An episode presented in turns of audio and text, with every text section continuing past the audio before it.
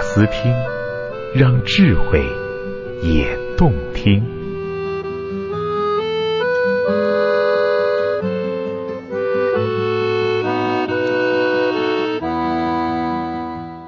爱与性的实验报告十三：三角稳定吗？作者小庄，朗读者梦溪。有一阵子，我非常紧张于周末怎么分别安排和戴安以及 M 的见面。首先，他们都乐于见到我，甚至有某种一定要见到我的需求。一旦不答应或答应的不痛快，都会导致一通哀怨的电话直播过来，呵斥个一刻钟以上。其次，他们彼此并不乐于见到对方，并且在不同程度、不同语境下表达了这个意向。我觉得吧，他太秀了，level 高的人不会这么秀的。这是戴小姐对 M 小姐的评价。她好像很喜欢为别人安排这安排那，你受得了吗？反过来，M 小姐也会不待见戴小姐。分析一下，M 高谈阔论全球经济和政要会谈，而戴安轻言细语，只谈情感纠结和个人哲学。气场原本就相当矛盾，让他俩成为朋友，差不多是不可能的任务。几次让人筋疲力竭也吃力不讨好的三方会晤之后，我学乖了，开始小心翼翼，故意错开和他们各自的腻歪时间。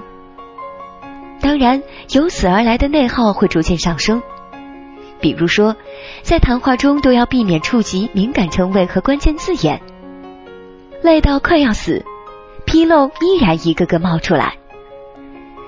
倘若因拒绝了戴安的逛街邀约，却随同 M 参加艺术展开幕，或推了 M 的组，为的是和戴安一起见个有希望发展成知交的客户，事后又十分龟毛的被另一个人得知，我便在接下去几天惴惴不安，心情惶恐。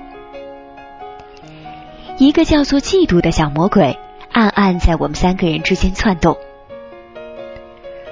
照说这是周旋在两个女人之间的男人才会受到的礼遇，我却在这一年时间里遍尝其间种种，五味俱全。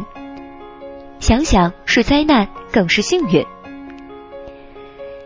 嫉妒来到世上，原就不是聊胜于无，仅仅做烘托风花雪月的装饰品。这种存于人类情感系统中已经很多年，伟大而又不失渺小的部件，就其本质来说。乃由繁衍本能所带来，更多的意义是为种群利益最大化而设置。在远古，男人的嫉妒可能有利于基因传递的正确性，敦促他驱逐情敌，确保自己不用为别人抚养后代；而女人的嫉妒则更多用于赢取可靠的保护，不用和别的女人分享来自男人的资源，从而更好、更充裕的一起抚养后代。日本有个搞脑科学的人叫高桥英彦，曾经针对这个话题做过脑电波方面的考量。他在发表于科学杂志的论文指出，大脑中嫉妒引起的神经反应会因性别而出现明显的差异。男人的脑袋伸进去，检测出的兴奋处在扁桃体和丘脑下部，而女人会换到脑颞上回建沟。那么这之间有什么不同？以及能作何解释呢？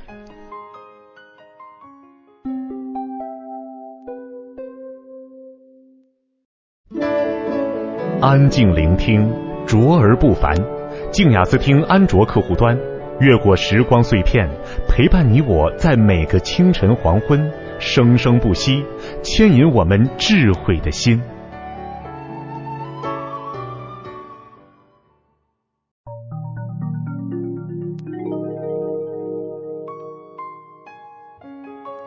按照现有神经学体系的一贯看法，扁桃体和丘脑下部等部位的睾丸激素受体非常丰富，涉及性和攻击等行为；而后颞上回建沟部位涉及察觉意图、欺骗、信赖和冒犯社会规范。从这些痕迹不难发现，嫉妒在男人身上引发的可能是用暴力去占有对象或殴打情敌的冲动。这乃是出于他无法忍受自己的基因遗传受到了干扰，而可怕的沦为为别人家养孩子。而在女人身上，道德评判的意味加重，她将更加努力而纠结的思考能不能共同担当家庭重责这类长久问题。我们不得不再一次承认，女人是情感的动物，而女人对于情感的敏感和对于情感质量的要求。